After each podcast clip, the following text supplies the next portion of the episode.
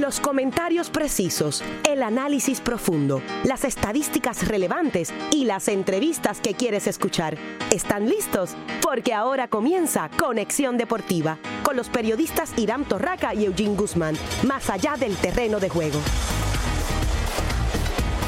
Saludos seguidores de los deportes, bienvenidos a otra edición de Conexión Deportiva. Soy Irán Torraca. Hoy jueves 7 de marzo me acompaña como todas las tardes Eugene Guzmán. Vamos eh, a hablar más adelante sobre el nuevo hito en la carrera de LeBron James que superó como se esperaba esta madrugada a Michael Jordan en punto. Y vamos a analizar eh, este panorama ahora para LeBron en términos de si puede alcanzar. Ya el próximo que es Kobe Bryant está cerca pero hay que ver si puede alcanzar a, a Karl Malone y luego más adelante a Karim Abdul-Jabbar que eso está bastante difícil pero ese será un tema en la segunda media hora del programa. El BCN que sigue sumamente interesante. Anoche Carlos Arroyo llegó a las 1500 asistencias en el BCN y Ponce reaccionó con una paliza ante San Germán. También eh, Quebradillas mantiene su invicto.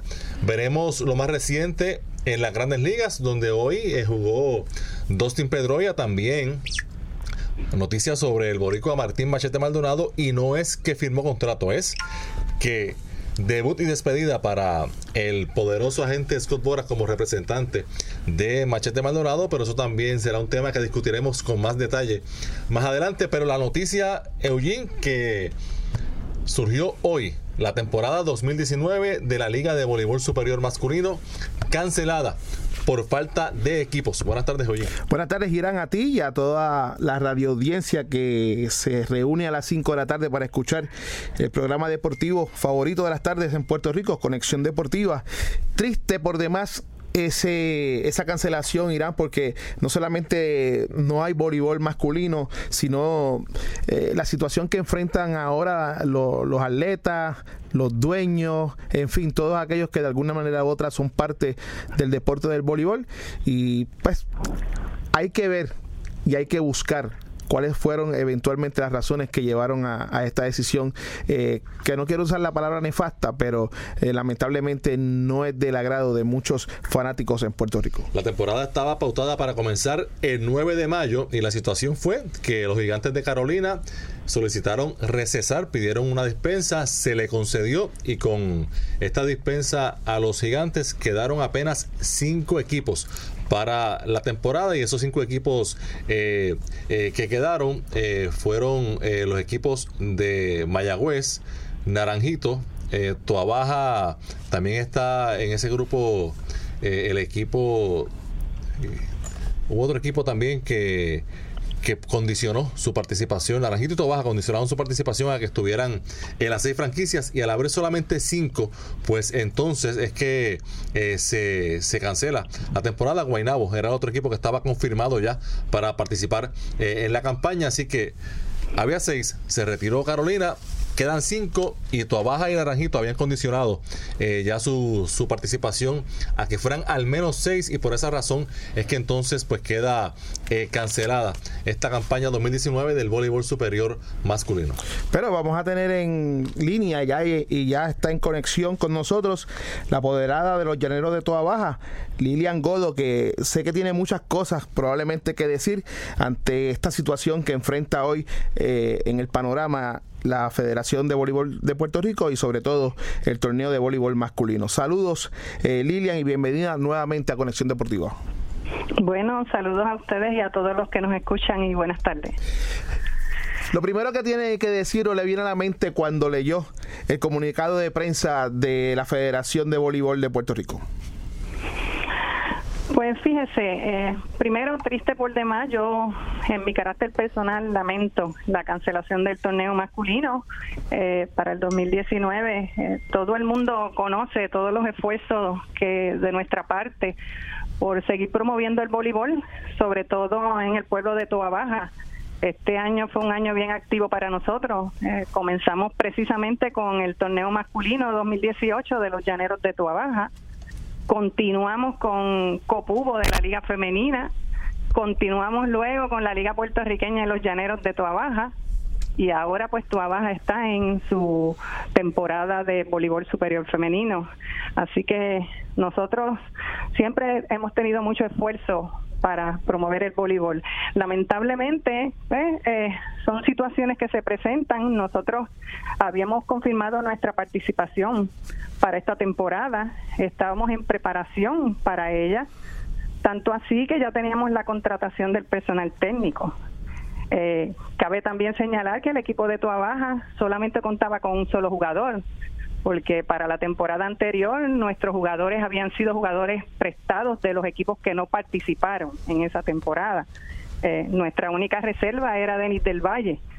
Por eso nosotros habíamos considerado la adquisición pues, de la franquicia de Corozal, pero habíamos detenido la negociación porque, pues, lo que estaba pasando en la federación, no sabíamos si Carolina iba a poder participar, pero al retirarse Carolina, pues todo cambia. Eh, Naranjito comparte nuestra opinión también de que si no habían cinco, por lo menos seis equipos o más, pues no íbamos a participar.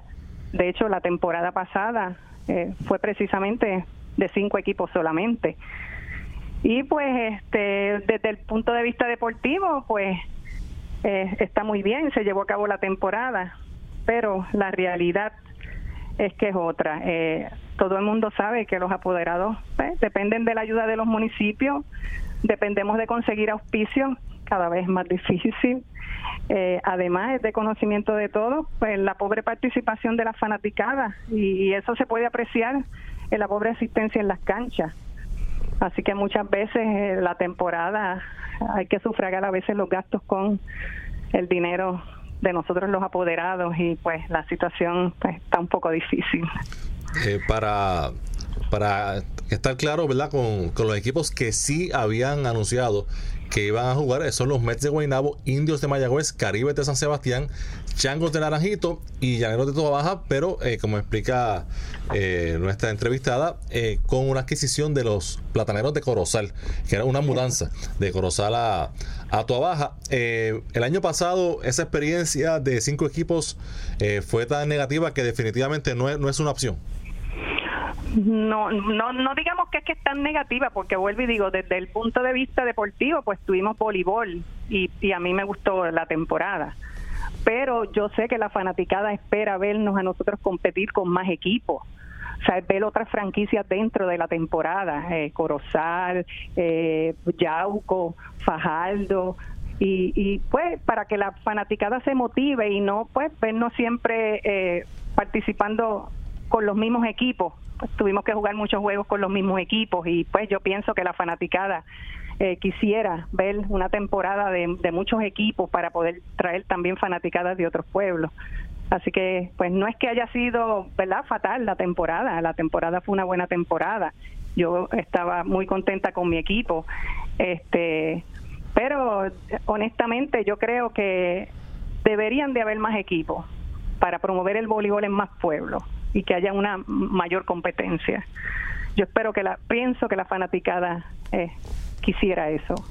Eh, ¿Existe alguna posibilidad de que en los próximos días se pueda eh, un sexto equipo pueda pueda surgir algún grupo que, que rescate a Carolina o, o, se pueda jugar en otra en otro pueblo? Bueno, eh, nosotros estábamos considerando y esperando a ver si también Yauco entraba, pero pues eh, la, no se pudo conseguir una persona que, que se encargara de administrar el equipo.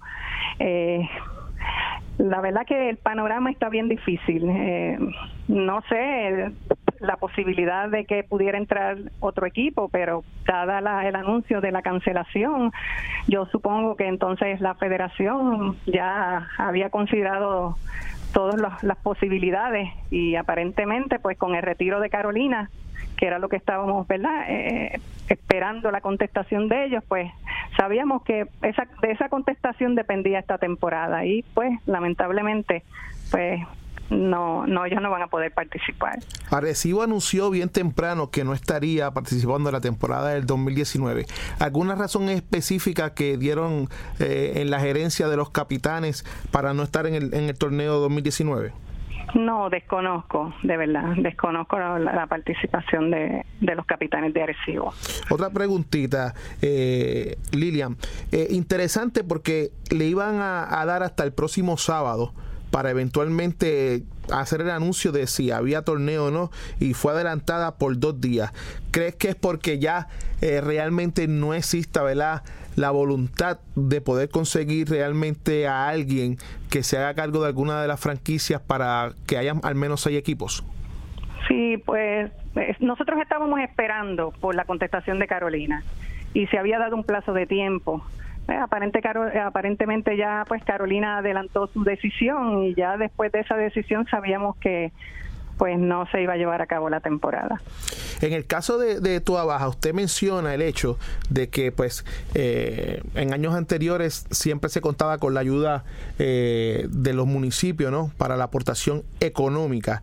Eh, en el caso de Tua Baja, ¿usted recibe alguna ayuda ¿verdad? de parte del municipio o todo está siendo costeado por, por usted y su gente? Bueno, no, nosotros compartimos auspicios, tenemos auspiciadores. Eh, nosotros este, estamos con el, municipio de Toa Baja en nos ayuda con la cancha, los gastos de la cancha y siempre ellos nos, nos, nos ayudan en todo eso, pero honestamente, eh, entre lo que se consigue de auspicio, eh, lo que entra en taquilla, pues honestamente, créame que gran parte de la temporada se sufraga con, con dinero de, del apoderado.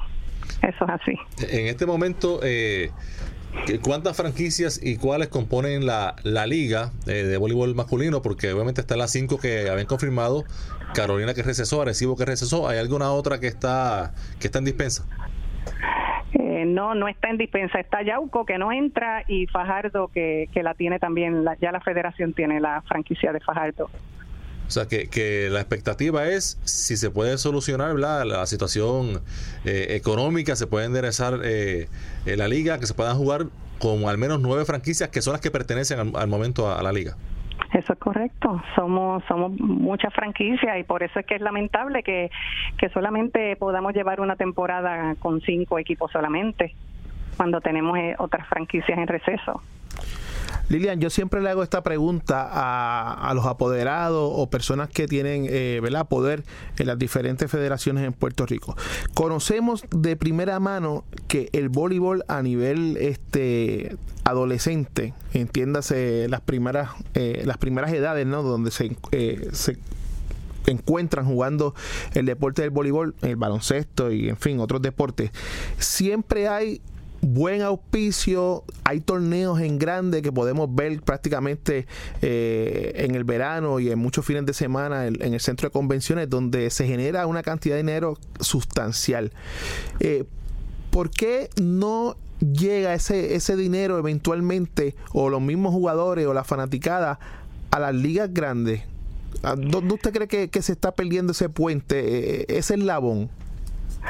Pues fíjense, yo muchas veces también me he hecho esa pregunta, porque como usted mismo indica, eh, se ven torneos en los fines de semana eh, súper concurridos, eh, bien auspiciados.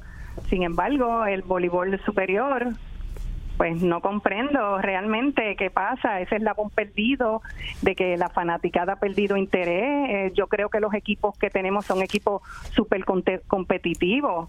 Eh, nosotros tenemos grandes jugadores. Eh, la temporada de voleibol, por lo menos la vez pasada, fue una gran temporada. O sea, las canchas están preparadas para la fanaticada. Nosotros en nuestro carácter personal tratamos de hacer actividades y para llamar la atención de los apoderados, perdón, de los fanáticos. Pero aún así vemos ese eslabón perdido. No sé qué pasa entre entre esa juventud para luego pasar al superior. Eh, la verdad no, no sabría darle una buena contestación. Bueno, eh, muchas gracias eh, Lilian Godó, apoderada de Los Llaneros, por estar eh, hoy en Conexión Deportiva y esperemos que, que, esto sea solamente un año y que se pueda solucionar la situación para que continúe, continúe el voleibol masculino, que es un deporte de mucha tradición y muy importante en el país. Créame que esas son mis expectativas. Yo espero que este año pues, sea una situación especial Eh, no me gustaría que esto fuera un preámbulo a lo que vaya a pasar en otros años, porque de verdad queremos que el voleibol masculino superior vuelva, vuelva de nuevo y podamos lograr que sea tan grande como era antes. Así que bueno, gracias por la oportunidad y buenas tardes. Muchas gracias. Y vamos a hacer la pausa y cuando regresemos seguimos con este tema de la cancelación del torneo 2019 del voleibol masculino. Si te apasionan los deportes, Conexión Deportiva es para ti, más allá del terreno de juego.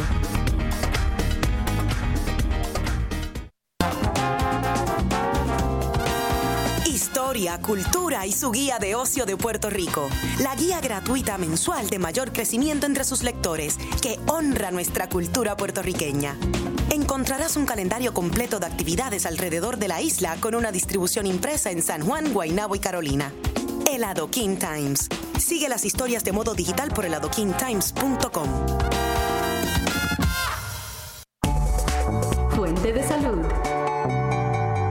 Soy Fabiola Kramsky de turis.com con soluciones para tu vida diaria. ¿Cuál es la diferencia entre gripe y catarro? Aunque los virus son distintos, ambos se contagian por las microgotitas que el enfermo escupe al hablar, reír, estornudar o toser. Por eso, lávate las manos frecuentemente. Al tocar objetos infectados y después tocarnos ojos o nariz, el virus entra en tu cuerpo. Ambos virus generan congestión nasal, moqueo, molestias y dolor de garganta, de cabeza, tos, estornudos, presión en los oídos, pérdida del sabor y olor y cansancio. Pero ojo, el catarro afecta más a las vías respiratorias altas, nariz y garganta. Por su parte, la gripe o influenza es más seria, con posible fiebre, dolores musculares y gran fatiga. Si es que ya sabes, soy Fabiola Kramsky con un minuto de salud de turis.com para la red hispana y esta estación.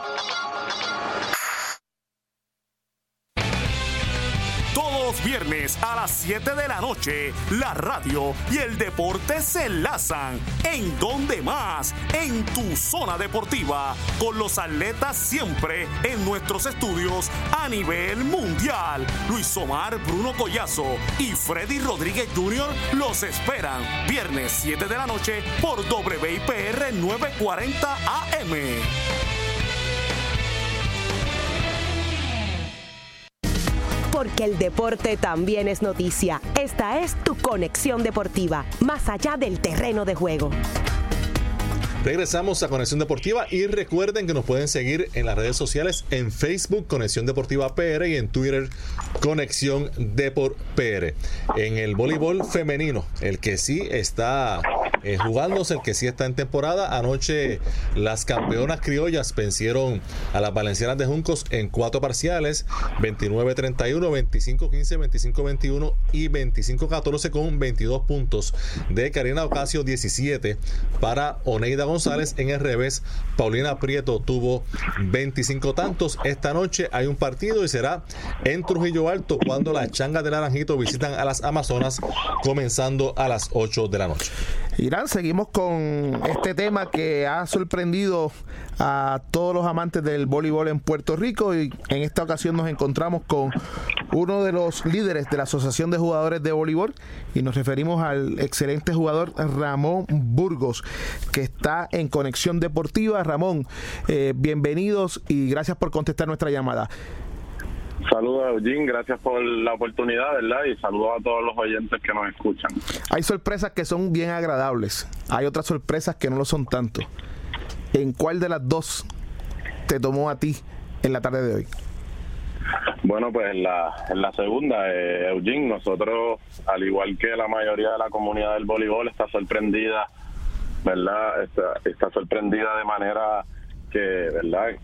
Que todos estamos tristes porque no va a haber liga y porque ese taller y ese voleibol que todos amamos, eh, pues eh, en el día de hoy ah, se ha tomado una decisión, ¿verdad? Que, que, que, se ha cancelado la liga y pues eso nos ha tomado por sorpresa a todos. Eh, el consenso de tus pares, porque me imagino que tan pronto salió la noticia, empezaron a comunicarse entre ustedes, ¿le encontraron alguna explicación inicial a que es la que ha dado la federación en cuanto a que el equipo de Carolina pues presentó eh, ¿verdad? La, carta de, de, receso para este año o tú entiendes de que se pudo haber hecho un poco más y al menos esperar hasta el sábado para hacer el anuncio oficial? Pues mira, Eugene, eh, esto nosotros como asociación, ¿verdad? Eh, llevamos llevando estos reclamos desde hace semanas y te digo meses y, y lo que queríamos los jugadores, ¿verdad? Y hablo los jugadores a nombre de ellos, que lo que queríamos era sentarnos en una mesa con la federación, con los apoderados, ¿verdad? Y poder llegar a un acuerdo en donde ambas partes pudieran terminar eh, beneficiándose, ya sea, ¿verdad?, teniendo una liga y pudiendo darle taller a todos los jugadores que son representados por nosotros. Entonces, eh, al, no, al no darse esa, esa comunicación nunca, ¿verdad? Y no poder darse esa negociación, nosotros procedimos, ¿verdad? Con asesoría legal a llevar este caso al, a, la Junta Federal de Relaciones Laborales. Y al nosotros llevar este caso a la Junta, pues entonces negociaríamos el, el, el que se nos reconozca como una unión, ¿verdad? Que tiene eh, una relación obrero-patronal y entonces lo que buscamos en la Junta es que se nos reconozca para simplemente sentarnos en la mesa y, y, que estas decisiones, ¿verdad? De ya sea establecer topes salariales o que no haya liga o que haya liga, que se puedan establecer en una mesa en donde los jugadores sean representados también. Te lo digo, ¿verdad? Porque a nombre de la asociación ya tenemos sobre 60 jugadores y pues claramente ninguno de ellos estaba esperando que no hubiese liga. Todos quieren liga, todos quieren taller, así que nuestro, nuestro, ¿verdad? Nuestra responsabilidad como asociación es poder hacer que esto se lleve a cabo. Por eso estamos llevando esta batalla, ¿verdad? En, en, otro, en otra cancha, ¿verdad? Que es en, la cancha legal. Y pues en esos procesos estamos. De hecho, mañana es la vista y pues hoy hoy estamos reunidos y pues esto nos toma por sorpresa Ahora lo que tenemos que estar buscando es los intereses de los jugadores que que se les dé taller y que pueda haber una liga, porque con cinco equipos que confirmaron, que es lo que dice la noticia, yo entiendo que es suficiente para darle taller a esos jugadores que muy buen nivel tienen. Y nada, estamos en, en, en, en espera de esa vista mañana, ¿verdad? Que se va a decidir muchas cosas. Eh, en cuanto a, la ejecución de parte de la federación, ¿tú entiendes que fue apresurada en, el aspecto ¿no? De, no haber esperado, ya que el, torneo comienza el 9 de mayo? Y una segunda pregunta que viene a, colación también es, eh, ¿cuál es el plan B de ustedes? Si existe algún plan B. Pues mira, nosotros ahora mismo, en cuestión a la primera pregunta, eh, no, no, no tiene nada que ver en lo apresurado o no el hecho es en que estas decisiones se toman sin nosotros tener ninguna participación de ellas, ¿verdad? Y nosotros, como te digo, somos ahora mismo sobre 60, ¿verdad? Y poco a poco uniéndose, porque digo las personas que oficialmente han firmado para asociarse, porque de jugadores, ¿verdad? Hay, hay, hay muchos más, eh, pero todos liga y pues nosotros tenemos que velar por esos intereses. Y la federación, pues en, en ese caso, al al no tomarnos en consideración, al tomar una decisión tan drástica como cancelarla, pues lo que estamos buscando nosotros es que en el futuro, ¿verdad? Se nos tome en consideración en cualquier liga, en, cualquier, en cualquier, ¿verdad? Se nos tome en consideración en cualquier decisión que se tome en respecto a la liga, ¿verdad? Ya que la liga eh, impacta a muchos jugadores, impacta a, a la comunidad del voleibol, impacta a la economía del país y pues en cuestión a la segunda pregunta, nosotros tenemos que darle taller a los jugadores. La, alternativa es buscar cómo hacerlo. La, federación hace dos años tuvo una Copa Federación que jugaban cuatro equipos y el hecho de que este año por cinco equipos eh, decidan no jugar, pues obviamente nos parece un poco contradictorio y nosotros simplemente queremos que haya taller, ¿verdad? Que la, que la fanaticada del voleibol pueda ver ese, esa ese voleibol de alto nivel que todavía queda en Puerto Rico. Este, nosotros venimos de ganar una medalla de oro en los centroamericanos, ¿verdad? Tenemos sobre 10 a 20 jugadores jugando en el exterior. ¿sabe? Hay nivel de voleibol y simplemente necesitamos ese taller, ¿verdad? Y esas personas interesadas en, echar ese voleibol para adelante. Por eso los jugadores nos estamos uniendo, estamos dejando, estamos dejando nuestra voz, ¿verdad? Eh, te agradezco la llamada por eso, porque mientras más nos escuchemos mejor, eh, estamos siendo asesorados por los mejores abogados que entendemos que nos pueden asesorar. Eh, y pues obviamente en el proceso estamos recaudando fondos. De, de parte también eh, exhorto a toda la comunidad del voleibol que quiera apoyar esta causa, apoyar a que el voleibol siga hacia adelante. Nosotros tenemos un GoFundMe que se llama Asociación de Jugadores de Voleibol y en la página de GoFundMe lo pueden encontrar, así mismo se llama Asociación de Jugadores de Voleibol de Puerto Rico. Pueden aportar.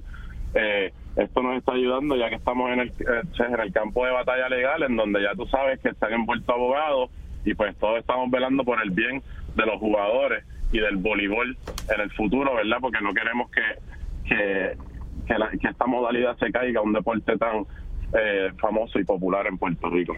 Eh, Burgos, eh, ¿se puede decir que, que en este momento el la Liga de Voleibol de Puerto Rico, la masculina, es profesional y me refiero a, a si los jugadores que, participan en la liga pueden vivir de, la liga o la mayoría, me refiero obviamente a los que no juegan afuera, pues tienen que, que tener su trabajo regular como cualquier persona, entonces eh, ir a la cancha y jugar, practicar, etcétera. Pues mira, eh, el que conoce de voleibol sabe ¿verdad? Que, que, en Puerto Rico hubo una época dorada del voleibol en donde pues, las canchas no, no, no se vaciaban. Eh, teníamos una, ¿verdad? Unas superestrellas que a nivel internacional y nivel nacional, ¿verdad? Eh, equipos de la montaña, eh, una, una, una federación, ¿verdad? Que, que trabajaba de una manera en la, en la cual todos los jugadores, ¿verdad? Tenían esa condición y tenían, sí podían decir que tenían esas condiciones profesionales. ¿verdad? Y así se le exija porque en, el voleibol de aquí nosotros tenemos una de las ligas, ¿verdad? Que más competitiva es a nivel de, de, cantidad de juegos y, la, y, y, el, y, el, y el descanso entre juegos. ¿Qué pasa? Al exigirse tanto con esa cantidad de juegos, esas prácticas, ¿verdad?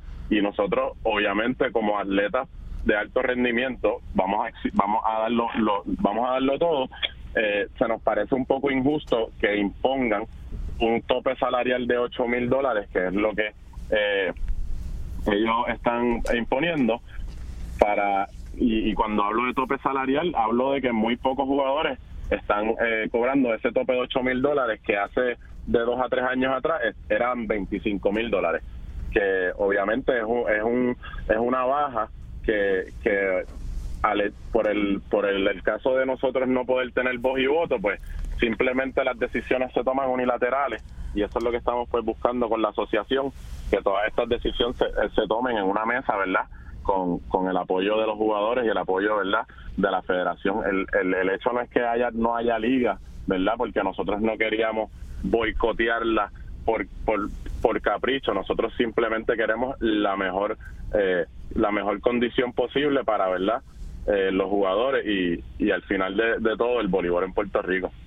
Ya para terminar, Bulgo, a tu entender, ¿cuánto afectaría este esta paralización, ¿verdad? Esta no, no jugar en el 2019 en el torneo a la selección nacional ya con miras a los Panamericanos de Lima 2019? Eh,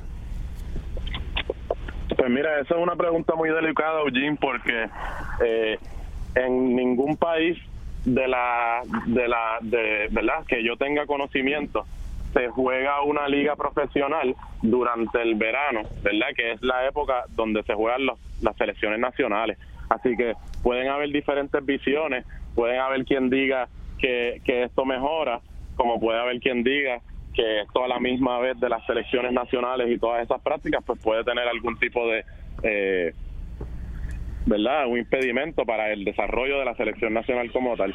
Pero yo pienso en mi, eh, en mi, en mi pensar que de, de esto cuadrarse, ¿verdad? Con el debido, con la debida organización, pues eh, entiendo que todo podría eh, correr bien y sí ayudaría al nivel de la selección. así que sí, pero pero más que todo, además de la selección, en Puerto Rico existen muchos jugadores de voleibol profesional eh, además de la selección, que sí eh, dependen de este taller, ¿verdad? Y, y, nosotros estamos tratando de velar por esos intereses, porque hay personas que sí toman el voleibol en Puerto Rico como como un, ¿sabes? Como una profesión y, y, y, hemos tenido eh, Vicky Soto, Ángel Pérez, eh, Gregory Berrío, a Enrique Escalante y personas que, que nos han dado gloria al país y, y han vivido de eso y nosotros queremos que el voleibol siga de pie y, y, que, y que la época dorada vuelva porque el nivel está, lo que se necesitan son esas herramientas, ¿verdad? Para nosotros llegar hasta ahí. Pues Ramón Burgo, muchas gracias por estar con nosotros aquí en Conexión Deportiva y esperemos, como, como dijimos anteriormente, que esto sea solamente una temporada y que regrese el voleibol masculino. Gracias, Eugene, y, saludos a los oyentes. Que tengan buenas tardes. era el jugador Ramón Burgos. Y esta situación, Eugene, yo eh, pienso que el, a la fanaticada, eh, a la fanaticada de los auspiciadores, etcétera, no se le puede eh, obligar a nada. el, el, que quiere apoyar un deporte, una franquicia, un espectáculo, el que sea, es su decisión sabemos en la era que estamos viviendo, en la época que estamos viviendo, que hay tantas y tantas cosas para hacer, tantas y tantas cosas que la gente no puede hacer porque no tiene tiempo. Claro. Y, y pues es una es otra época, es, es otra realidad la que vive el, puertorriqueño eh, promedio y lo que la liga tiene que plantearse, la federación tiene que plantearse es eh, y, y analizarlo seriamente es cuál es la fórmula para que puedan tener un torneo que sea viable. Y si la fórmula es que regresemos a los tiempos en que los jugadores tenían su trabajo regular y jugaban por la pasión y porque les gustaba jugar voleibol, pues que así sea. Si la matemática no da, si los números no dan, y no puede ser una liga profesional en que sus jugadores puedan vivir de eso, pues eh, los demás talentos se irán al exterior eh, harán carrera afuera y jugarán con la selección nacional. Y los que no puedan, pues se quedarán en Puerto Rico porque hay que estirar la sábana hasta donde dé. Y, esa es una realidad. Y eso, aunque nuestro deseo sea de que sea una liga profesional y que puedan existir 10, 12 franquicias y que todos los jugadores puedan vivir de eso, esa no es la realidad. Eh, probablemente hay que profesionalizar, ¿no?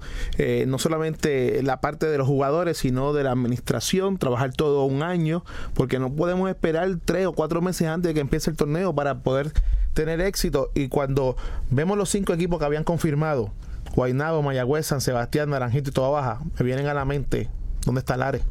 ¿Dónde está Juntas? ¿Dónde están aquellos equipos que realmente Corozal eran los, Corozal eran los equipos de la montaña, donde la, la, afición se movía de un pueblo a otro con tal de, apoyar a, a, sus huestes, ¿no? Y, y, estamos viviendo Irán en el siglo XXI. Todo, todo cambió hace algún tiempo y tenemos que movernos a eso. Pero aquí hay que plantearse en Puerto Rico, eh, ¿cuántas ligas profesionales se sostienen en Puerto Rico? Y, esa, y eso es, eh, una, es una es una pregunta honesta que tienen que hacerse aquí las ligas, las federaciones y estirar la sábana hasta donde lleguen. Eso es así. Vamos a la pausa y cuando regresemos vamos a hablar de LeBron James y Michael Jordan aquí en Conexión Deportiva. Si te apasionan los deportes, Conexión Deportiva es para ti, más allá del terreno de juego.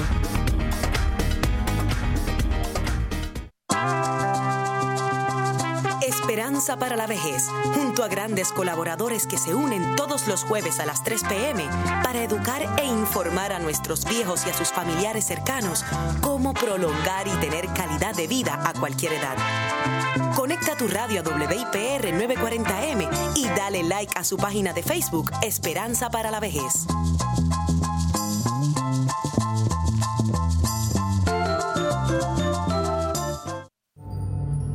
Hola amigos, les saluda Lou Briel y estoy aquí para invitarles a que sintonicen todos los lunes a las 3 de la tarde El Gran Derecho, el primer programa dedicado a los derechos de autor, una producción de LAMCO, Latin American Corporation y ASEMBLA, la Asociación de Compositores y Editores de Música Latina todos los lunes a las 3 de la tarde por WIPR-AM 940. El Gran Derecho porque el deporte también es noticia. Y también es drama, es pasión, diversión, emoción, unión y todo lo que buscas para darle entretenimiento a tus tardes. Eso es Conexión Deportiva, más allá del terreno de juego. Sintoniza Conexión Deportiva con Irán Torraca y Eugene Guzmán, de lunes a viernes a las 6 de la tarde por WIPR 940M. Conexión Deportiva, más allá del terreno de juego. De lunes a viernes, en tus mañanas. 3, 2, 1. Empiece su día. Pero Tito, Tito, tenemos que darle la bienvenida a este galán que nos Ajá, acompaña. Gracias, gracias. Gabriel Pérez Suárez. Buenos días, Puerto Así que de Rico. lunes a viernes, de 7 a 9 de la mañana, ven a Buenos Días Puerto Rico por 940M, todo lo que quieres escuchar. Porque el deporte también es noticia. Esta es tu conexión deportiva, más allá del terreno de juego. Y regresamos a Conexión Deportiva a través de WIPR 940M, siempre recordándoles a todos nuestros oyentes que nos pueden seguir a través de las redes sociales en Facebook Conexión Deportiva PR y en Twitter Conexión Deport PR. Y aquellos que están fuera del país, busquen la aplicación Tuning Radio, Tuning Radio. Ahí buscan el search ponen WIPR 940 AM y en alta definición pueden escuchar nuestro programa de lunes a viernes de 5 a 6 por el 940 AM. Bueno, eh, LeBron James necesitaba 13 puntitos para rebasar a Michael Jordan y colocarse en la cuarta posición en puntos en la historia de la NBA. Y lo hizo al, al inverso, 31 puntos en la derrota de los Lakers ante los Nuggets de Denver, eh, otra derrota para unos Lakers que se siguen alejando de la clasificación, pero ahora eh, James superó a Jordan en puntos y eso pues siempre trae eh, a la discusión el debate que parece que va a ser eterno de quién ha sido el mejor, quién es el mejor, LeBron o Jordan. Yo sigo diciendo y lo seguiré diciendo siempre que Michael Jordan eh, es el mejor de todos los tiempos. Claro, eh, cuando uno analiza no puede dejarse llevar solamente por los totales, porque eh, LeBron James comenzó su carrera en la NBA saliendo directamente de escuela superior, por lo tanto comenzó más joven. Michael Jordan estuvo eh, en colegio, luego Michael Jordan en la mejor etapa de su carrera, cuando estaba en lo que llaman el peak de su carrera en el 1993, se retira, pierde eh, básicamente dos temporadas, porque aunque regresó para la próxima temporada, la 94-95, regresó ya en las postrimerías de la campaña regular y no estaba en su mejor condición. Así que se puede decir que Jordan perdió dos años eh, en su mejor momento, en la época en que anotaba 30 puntos solamente con presentarse a la cancha. Así que cuando se habla de totales, pues no es eh, la comparación ni el análisis más Justo. más justo ni más certero. Yo sí creo que Jordan, eh, aunque no sea el, el líder en puntos y aunque lo rebasó LeBron, lo pueden rebasar otros jugadores. eh, y pues Jordan quizá en algún momento baje al sexto, séptimo en puntos en la historia. Va a seguir siendo el mejor por todo lo que hizo, eh, por los campeonatos, por el, seis finales, seis campeonatos, eh, por la manera en que dominó el juego. Así que eh, los totales, pues eso, eso es estadístico, pero eso no necesariamente refleja eh, quién es el mejor. Siempre habrá eh, la discusión sobre este tema que eh, neurálgico para, para los millennials porque eh, tienen una mentalidad de no conocer lo que es el pasado. En el caso de Jordan, pues la figura máxima ¿no? del deporte del baloncesto, no solamente en la NBA, sino a nivel mundial. Pero yo soy de los que prefiero eventualmente esperar hasta que concluyan ¿verdad? ambas carreras. En el caso de, de Jordan, pues ya terminó, pero en el caso de LeBron James, para hacer un análisis más justo sobre el lugar donde está LeBron James en la historia.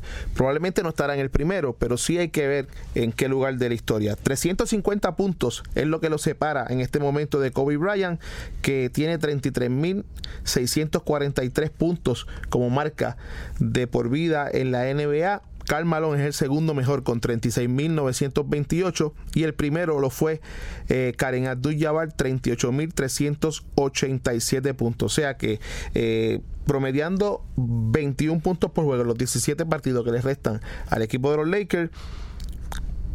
LeBron James podrá este año eh, sobrepasar la marca eh, de Kobe Bryant y convertirse entonces en el tercer jugador eh, más anotador en la historia de la NBA.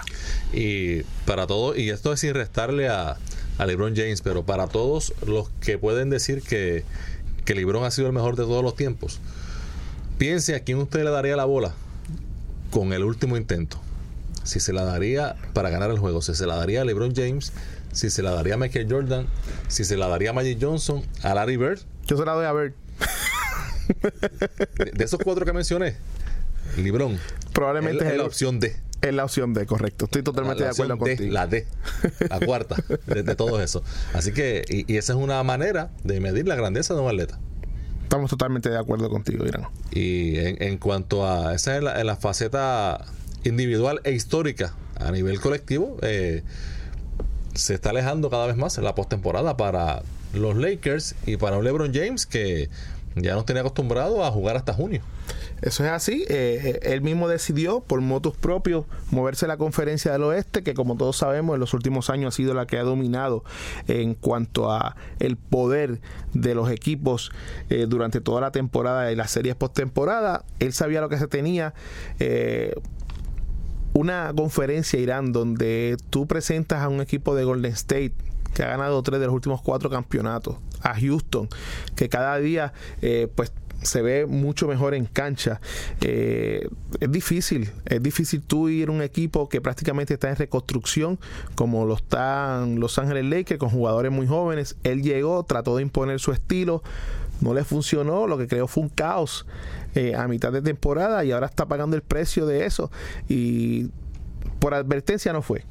Estamos claros, por advertencia no fue. Yo siempre pensé que el mejor lugar para ir a jugar LeBron James después de Cleveland era Nueva York. Porque la mística del Garden, un, equipo que necesita una superestrella que ¿verdad? los ponga nuevamente en el panorama, pero decidió, ah, y sobre todo se quedaba en la conferencia del este, decide entonces moverse al oeste y el traspié es bien grande en la carrera de él ya a la altura de, de su carrera porque no estamos pensando que es el segundo, cuarto, quinto, sexto año, ya son prácticamente 14 años o 15, si no me equivoco, en la NBA, ¿sabe? ya eh, está de retirada, aunque todavía le queda mucho baloncesto a LeBron James. Debutó en el 2003, así que sa- saca la cuenta. 16, y tiene ya 34 años y comparando eh, con Jordan, mira estas estadísticas, eh, los puntos, pues ahora tiene 32.311. Librón, Jordan se retiró con 32.292. En rebotes, Librón tiene 8.820. Jordan se retiró con 6.672 en asistencias. James tiene 8.584. Jordan se retiró con 5.633. Así que eh, estos totales van a seguir aumentando porque LeBron va a seguir jugando unos cuantos años más. Así que cuando finalice la carrera de LeBron y se comparen estrictamente números, obviamente los va a eh, superar. La, la balanza va se va a inclinar, pues ya lo supera, pero la, la balanza se va a inclinar mucho, mucho más a favor de, de James, pero eh, por eso es que hay que ver otras cosas y en lo que no difícilmente se acerque eh, LeBron es a los campeonatos y no tan solo la cantidad de campeonatos, sino el ser perfecto en series finales, que definitivamente ya eso no tiene chance. Desde su primera final, que, que cayó, ¿no? Eh, no va a poder ¿verdad? igualar ese hito. Irán, ayer hubo partidos eh, bastantes en la, M- Oh, en, en la NBA. acción. 10 partidos donde el Heat derrotó a Charlotte.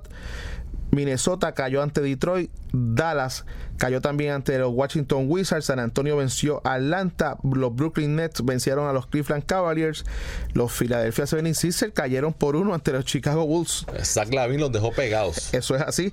Utah derrotó a New Orleans 114 por 104. Los New York Knicks y Phoenix.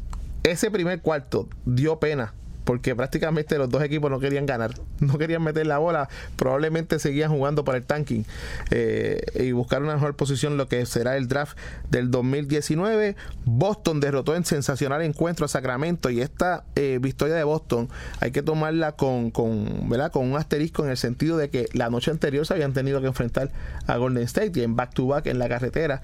Pues se, se fueron en Uber de, de Oakland a Sacramento. es más difícil, ¿no? Eh, conseguir una victoria, pues sí, doblegaron 111 111 por 109 a Sacramento. Y como ya tú señalaste, los Denver Nuggets derrotaron 115 a 99 a Los Ángeles Lakers. Y esa victoria de Boston, eh, el canasto ganador Gordon Hayward, restando dos segundos, anotó el canasto de la victoria. El juego estaba empate a 109.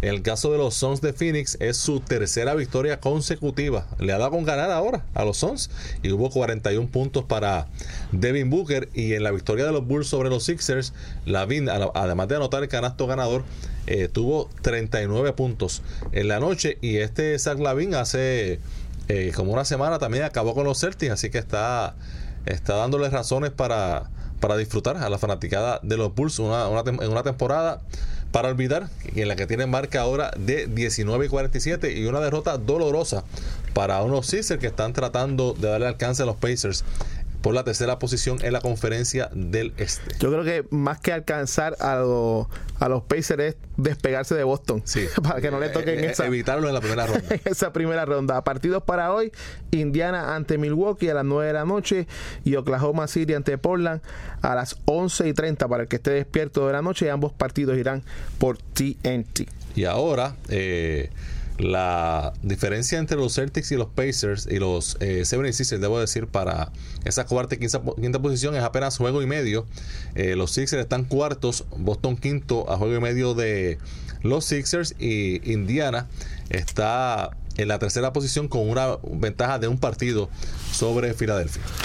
Y moviéndonos al baloncesto superior nacional, de 36 se la dieron ayer a los Atléticos de San Germán cuando los Leones de Ponce, que venían de perder en el auditorio Juan Pachín Vicente ante los, piratas, ante los Piratas de Quebradillas, derrotaron de manera más que convincente a unos Atléticos que siguen viéndose vulnerables y que por segunda noche al hilo, no de día, sino noche de juego, no tienen en uniforme a Guillermo Díaz nosotros habíamos hecho el comentario aquí en Conexión Deportiva sobre lo disparejo y que ese cambio que llevó a Carlos Yao López a Arecibo por Guillermo Díaz a San Germán era un cambio que no debió haberse hecho y que definitivamente ganó por la clásica milla en ese cambio los capitanes de Arecibo. Sí, así, así lo vimos y hasta el momento pues eh, Guillermo Díaz no ha jugado, no ha jugado con con San Germán y obviamente es un, es un cambio que lo hace principalmente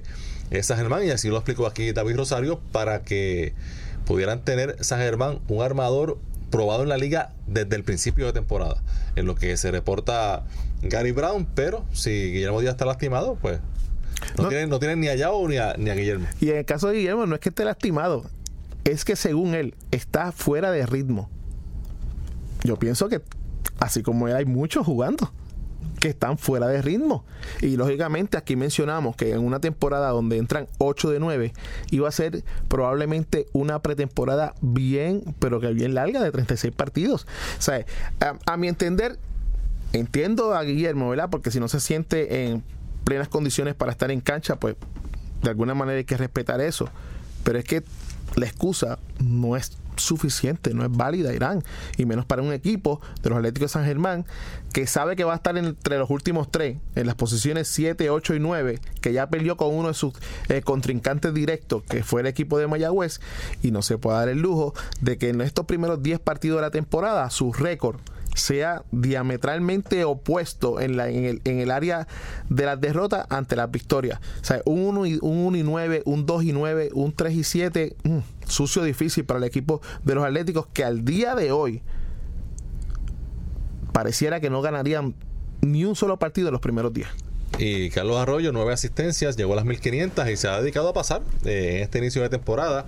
Primera victoria de Carlos Arroyo, uniforme de Ponce en el 2019, ya que tenía 0 y 4 contando la Liga de las Américas y lleva creo que 23 asistencias hasta el momento en la campaña. Eh, no está eh, tan productivo en cuanto a puntos, pero sí alimentando a sus compañeros, que ayer Ponce tuvo a seis jugadores en puntos en doble dígito. 11.5 es el promedio en estos dos partidos para Carlos Arroyo en la estadística de las asistencias y ayer tuvo la oportunidad de estar haciendo el juego para el baloncesto superior nacional en Quebradilla y allí unos piratas. Derrotaron 101 por 89 a los indios de Mayagüez, unos indios que fueron eh, oponentes en el segundo parcial pero prácticamente la historia del partido y estos 12 puntos de ventaja no reflejan lo que, lo que se vio allí, un dominio prácticamente absoluto del equipo dirigido de Eddie Casiano, donde eh, abusaron en el área de la pintura y donde los refuerzos del equipo de los indios de Mayagüez prácticamente eh, eh, brillaron por su ausencia. Solamente Red, dos puntos en 25 minutos Tú no puedes en esta liga eh, no contar con la aportación de los refuerzos porque entonces vas a tener pesadillas, noches largas.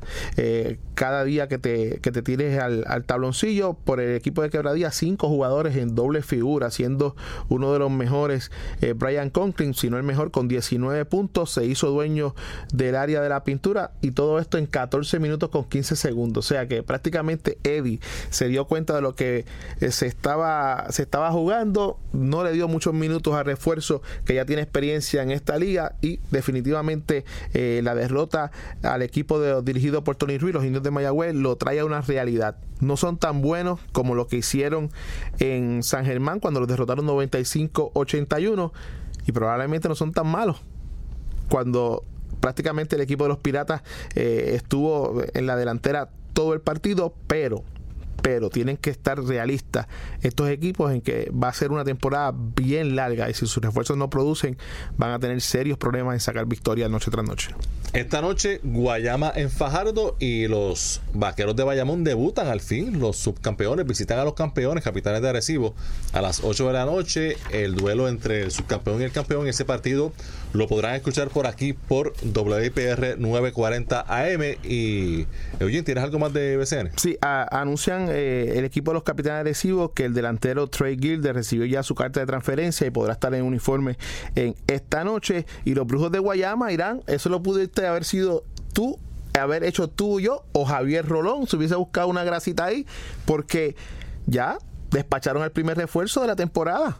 Hamed Ali 27-45 fue el tiempo de juego, 2.71 de campo, no anotó en canasto de 3, 4 rebotes, 5 asistencias fue, sustituido o es sustituido más bien por David Lowry que ya vio acción con los indios de Mayagüez en el 2017 este refuerzo no tuvo números de 16.7 9.3 en 36 partidos para la tribu del oeste. Y te digo que lo pudimos haber hecho tú y yo porque cómo es posible que un solo una sola oportunidad un refuerzo y ya está fuera pues eso pasa en el BCN, está pasando con mucha frecuencia. Sí, me, siempre recuerdo. yo, estoy seguro que, no fue solamente lo que hizo en los juegos, a lo, mejor, a lo mejor fue lo que no hizo en las prácticas, lo que Alan Colón dijo, bueno, este no, este no es el que me va a ayudar este año. Estaremos comunicándonos con Alan para que nos dé las interioridades. Oye, Eugene, hoy fue la conferencia de prensa y el anuncio sobre la el Junior NBA.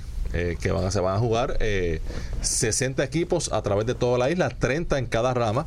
Eh, el, comenzará el sábado, este sábado se jugará hasta el 26 de mayo, se jugará eh, 274 partidos durante 11 fines de semana consecutivos y estarán participando 20 municipios, una gran iniciativa esta del Junior NBA. Sí, es una iniciativa que llega y, todo el mundo está bien, bien pompeado, como dicen en la calle. Con esto ya hubo una, una primera este, oportunidad de ver cómo funcionaba y realmente fue todo un éxito. Esta es la segunda, la segunda oportunidad. Eh, un excelente trabajo de, de un gran amigo que, que, tengo en común y sobre todo el Departamento de Recreación y Deporte, que son los que están ¿verdad? dando la mano para que este proyecto sea un éxito, no solamente en el área metropolitana, sino a, a nivel de toda la isla. En el béisbol, Martín Machete Maldonado despidió, le dio machete, como dice los compañeros del Nuevo Día, le dio machete a su agente Scott Boras.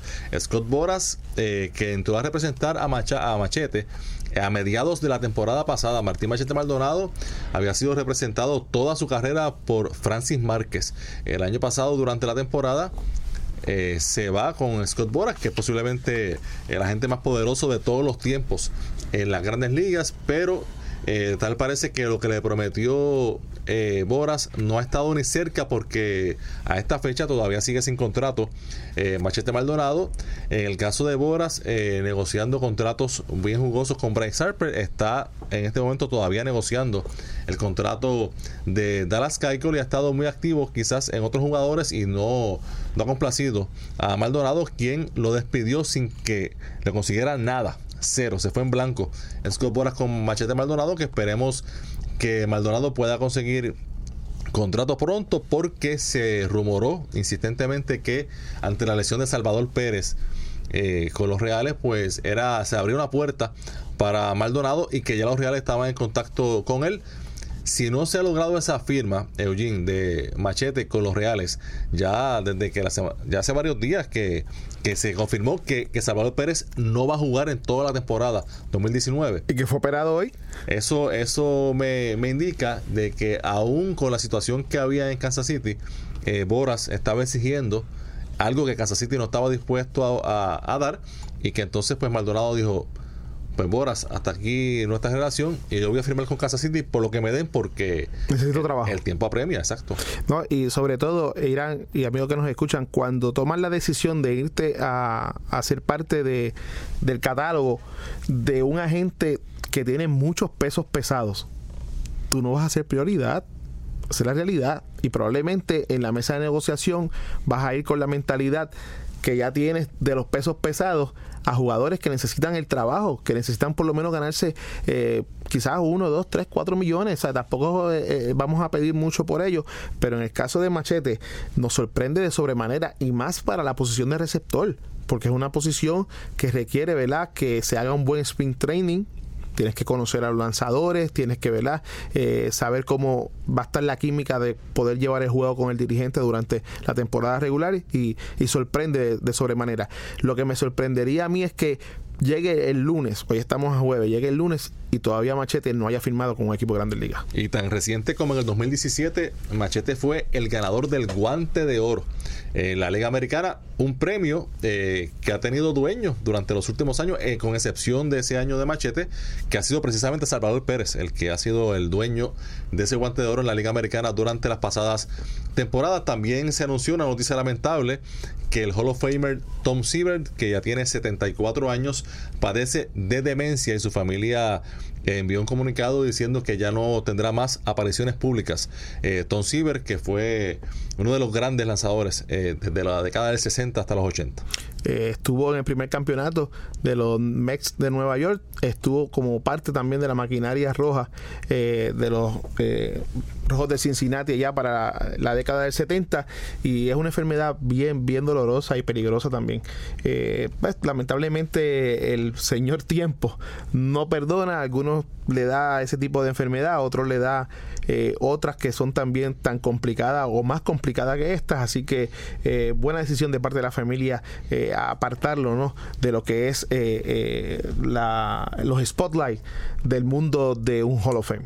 Y hasta aquí esta edición de hoy de Conexión Deportiva. Los esperamos mañana a las 5 de la tarde. Que tengan todos buenas noches.